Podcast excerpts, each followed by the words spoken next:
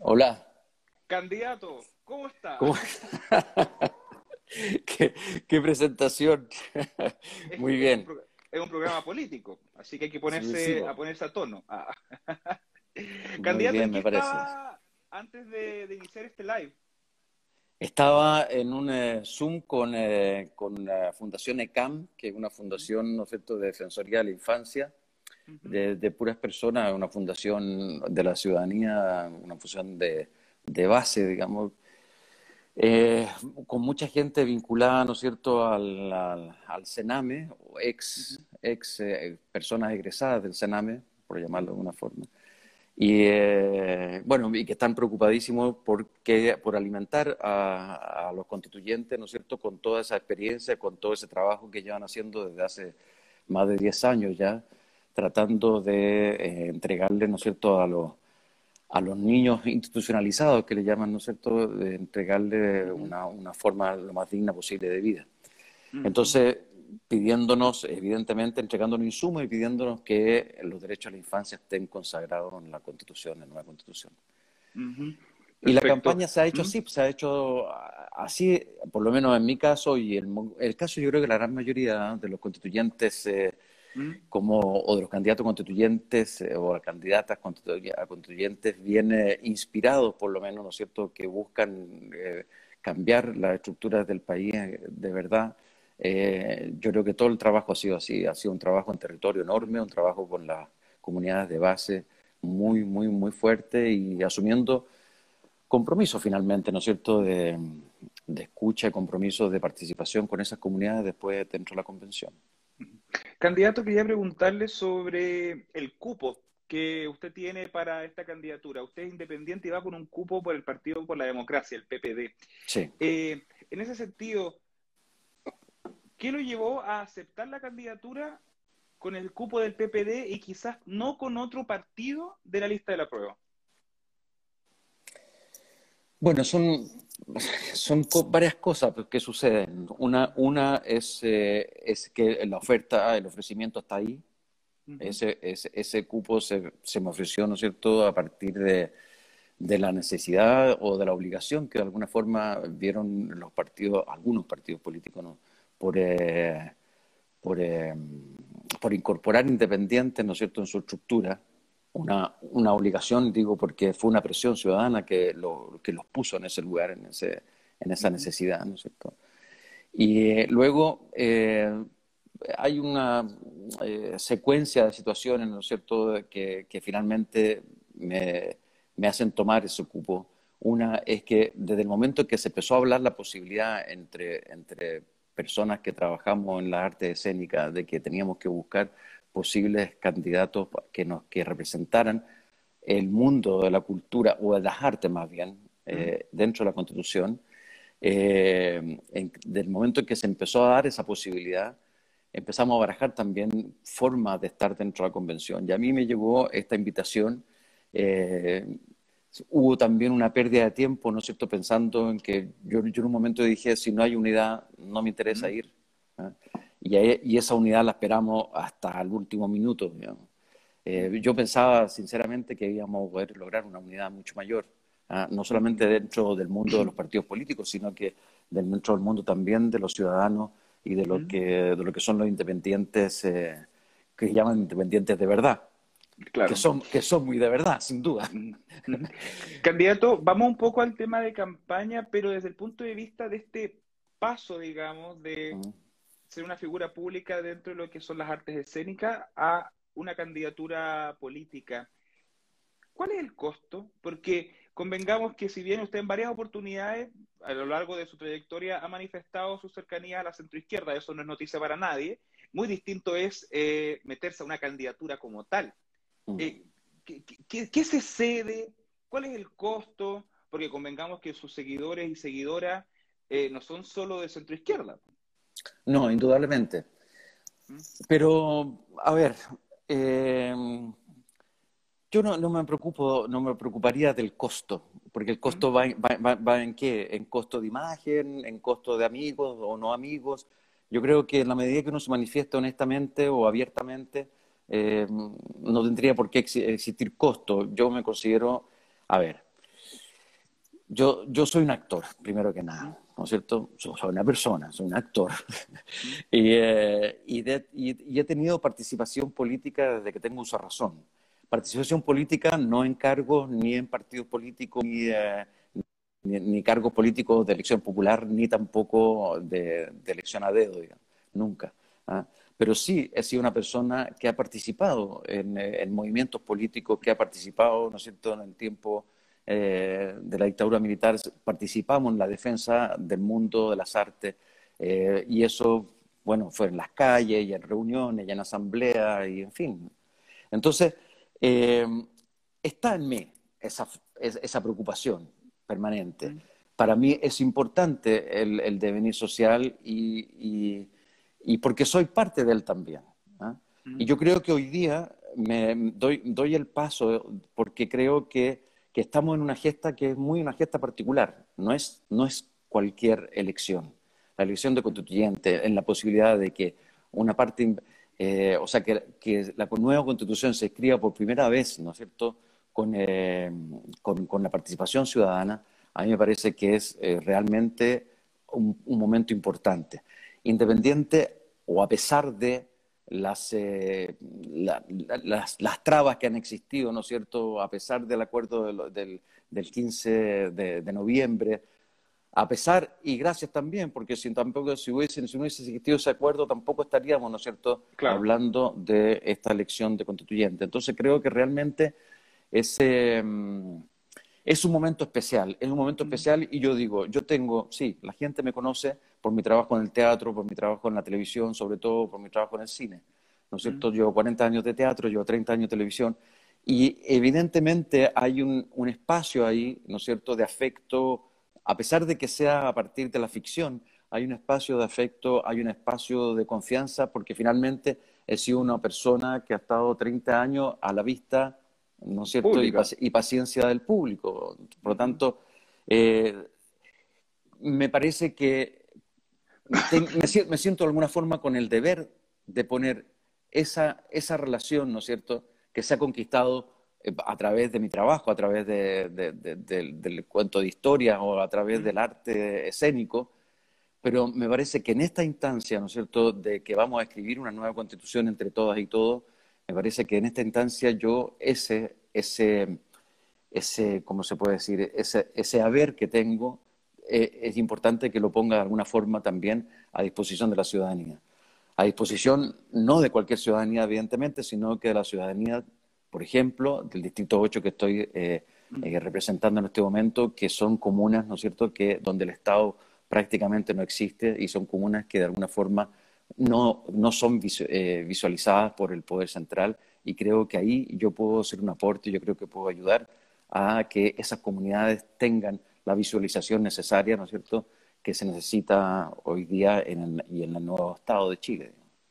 Candidato, sigamos en esa línea y vamos a las propuestas. Yo sé que pueden haber muchas posturas y muchos ejes en relación a la, a la Constitución, pero si le tuviera que pedir a usted tres, y no solo vinculado a derechos, sino que también a estructura en nuestro país.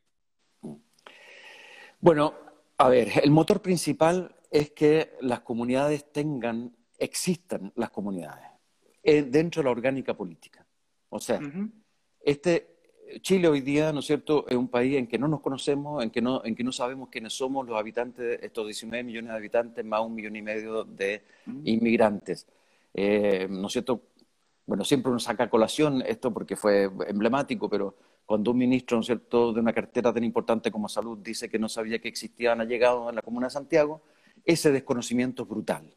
¿ah? No solamente en las palabras de un, de, de personero de gobierno, sino que es brutal en todo sentido. El, el, el, modelo que tenemos hoy día de sociedad política y económica es un modelo que funciona sobre, eh, sobre una comunidad dispersa, sobre una comunidad desconocida, invisibilizada, porque, porque todas las acciones de abuso, por ejemplo, solo se pueden desarrollar en una comunidad desconocida e invisibilizada.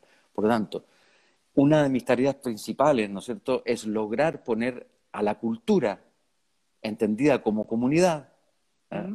no solamente como las artes y el patrimonio, sino que como la comunidad, poner a la, a la comunidad en el corazón de la convención que todo articulado que se, y, que toda función del nuevo Estado de Chile esté, ¿no es cierto?, al servicio y en función de las comunidades.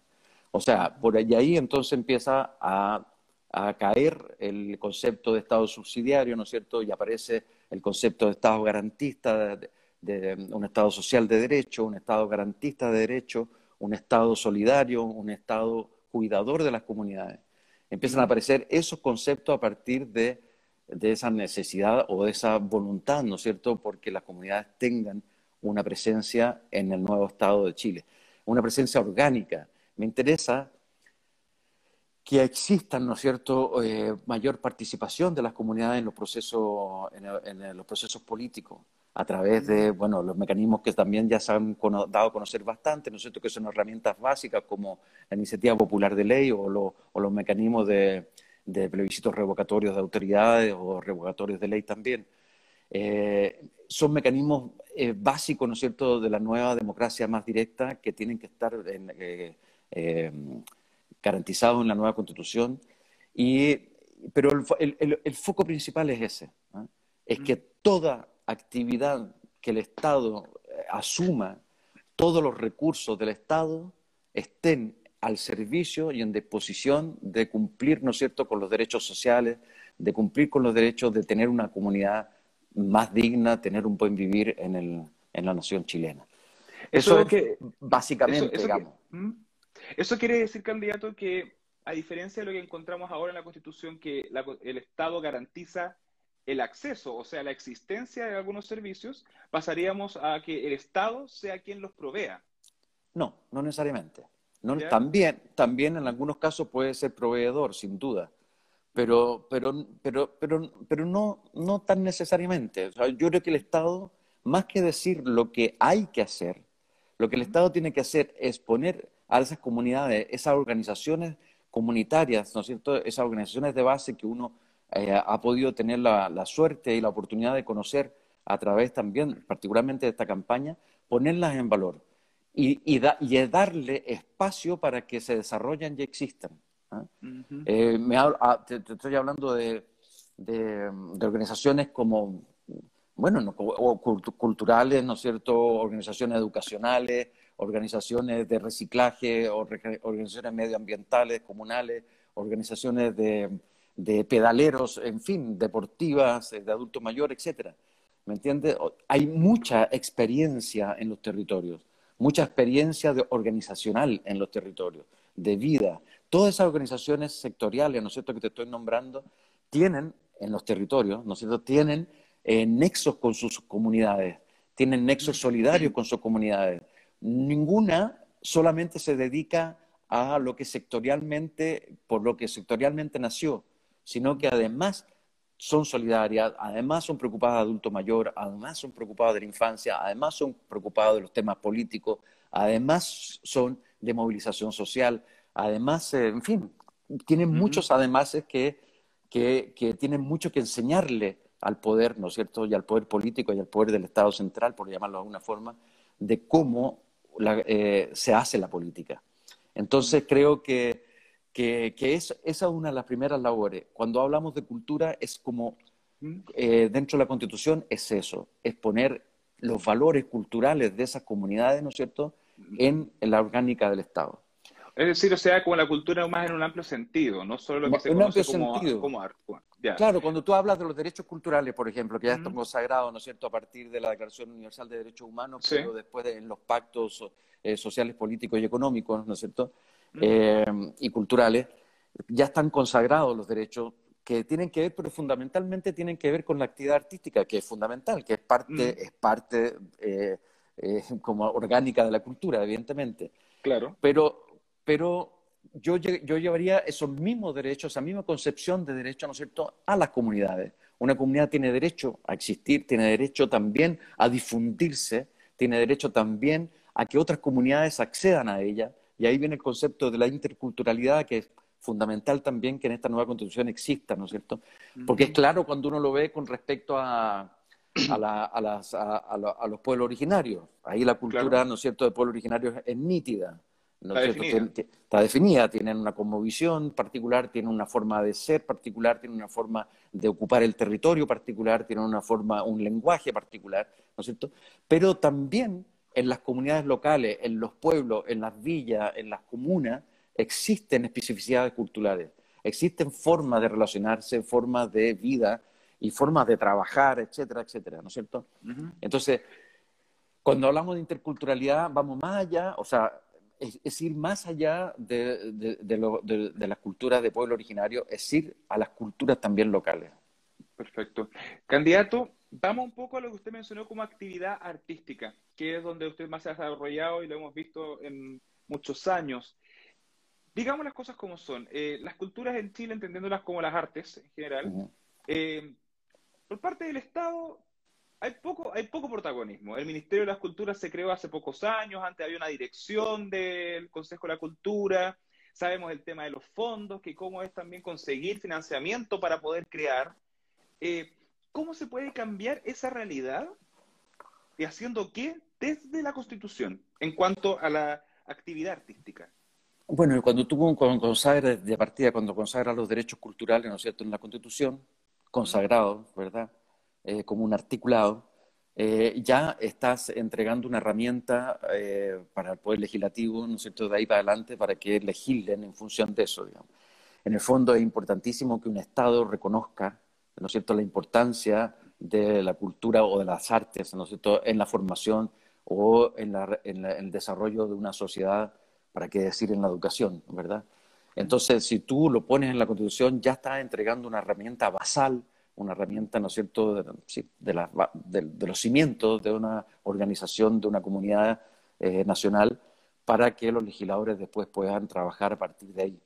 Si hoy día no está eso considerado, no está realmente consagrado ese derecho, el derecho a la libre eh, creación, el derecho a la difusión, el derecho al libre acceso, ¿no es cierto?, por parte de las comunidades a los bienes culturales y científicos, eh, malamente la legislación después puede salir bien escrita.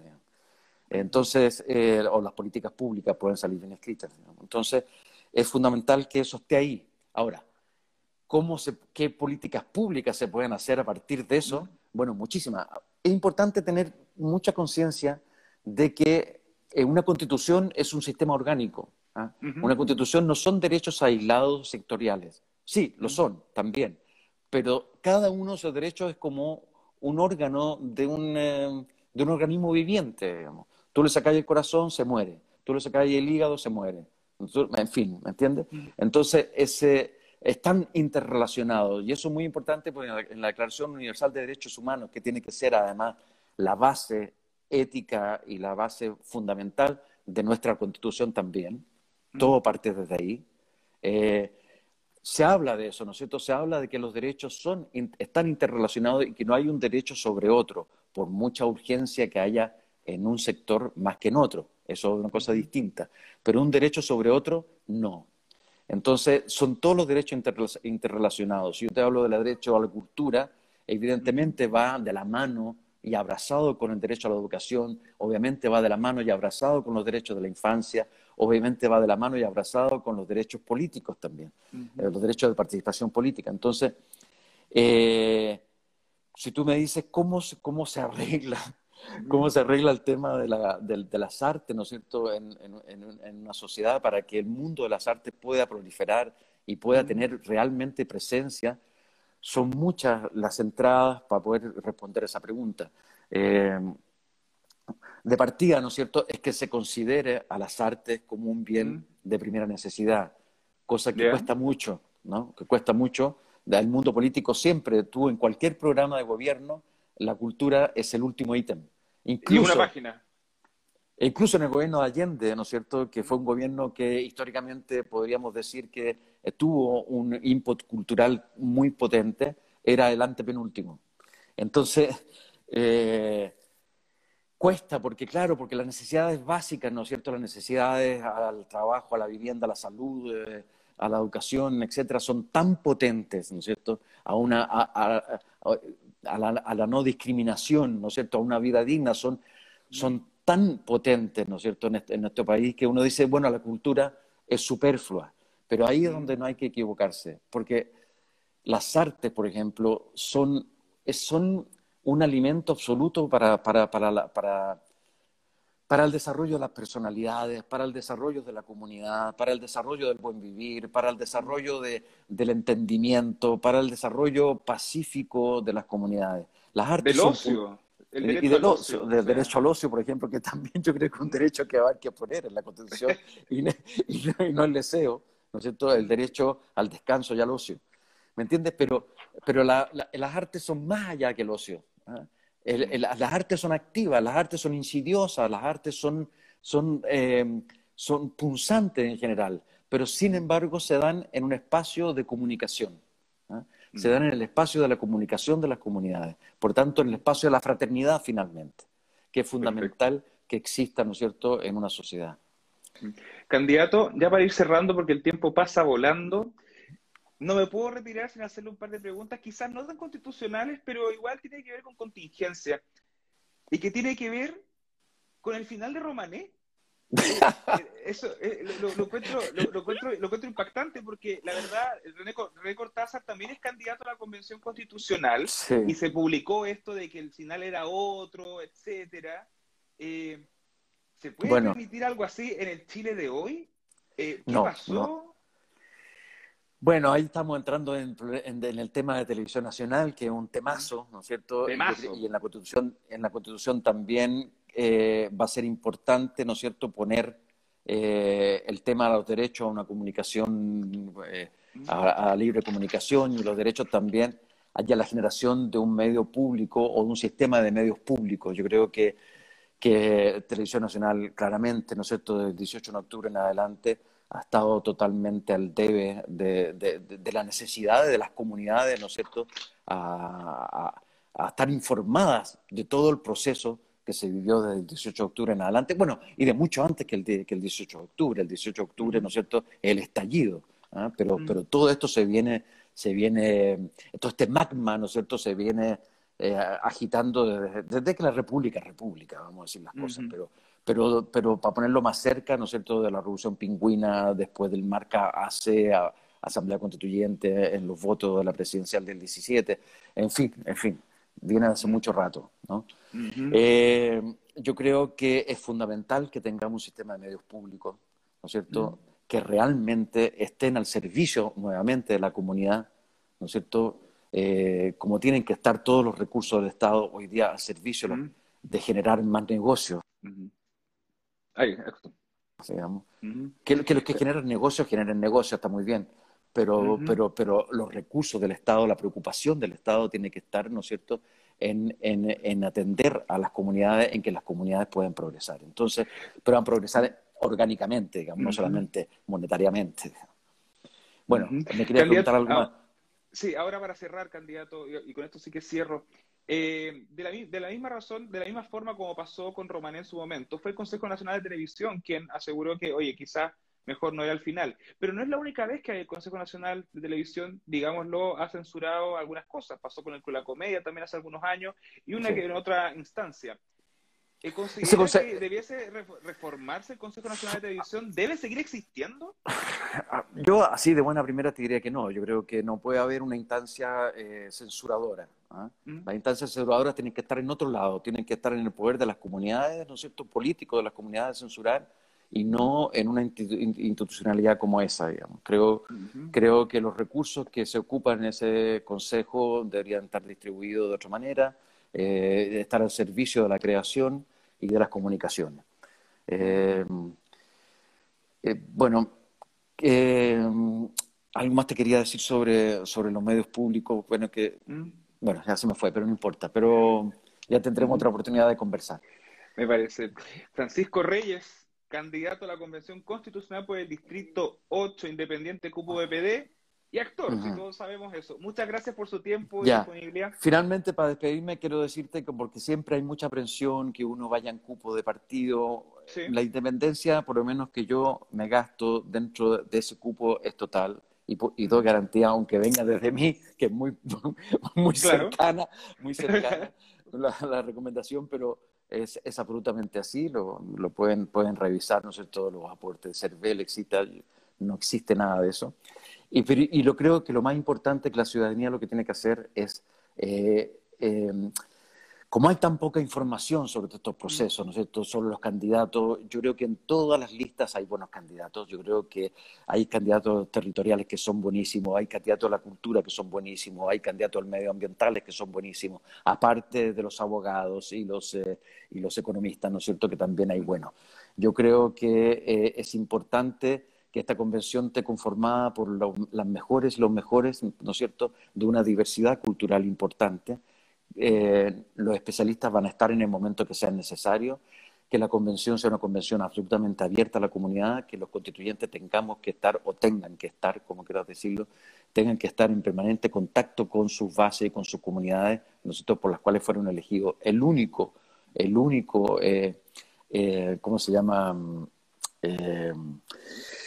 Como dijera, poder que uno tiene que tener a la escucha en tanto que constituyente es el poder, ¿no es cierto?, de, del compromiso que uno asume con las comunidades. Va a ser un espacio de libertad, evidentemente van a haber presiones políticas y económicas, pero los constituyentes que sean elegidos tienen la posibilidad de trabajar absolutamente libres de, de, presiones políticas o presiones económicas. ¿Me entiende? Es un espacio realmente de libertad. No hay, no es un cargo político, ¿no es cierto?, ni como de, parlamentario, ni, de, ni de concejal, ni de alcalde. De hecho, es único. Donde las presiones, de hecho, es único, donde las presiones políticas, claro que son mucho más jodidas, ¿no es cierto?, porque uno está en un cargo por cuatro, cinco, ocho años, no sé, ¿me entiendes? Acá no, acá vamos a hablar de una constitución, vamos a crear una nueva constitución y, por tanto, nuestra única presión son las comunidades. Perfecto. Pancho Reyes, Muchas gracias por su tiempo y buena onda. Gracias a ti, Juan, que estés muy bien. Gracias a todos los que están escuchándote y escuchándonos. chao. chao.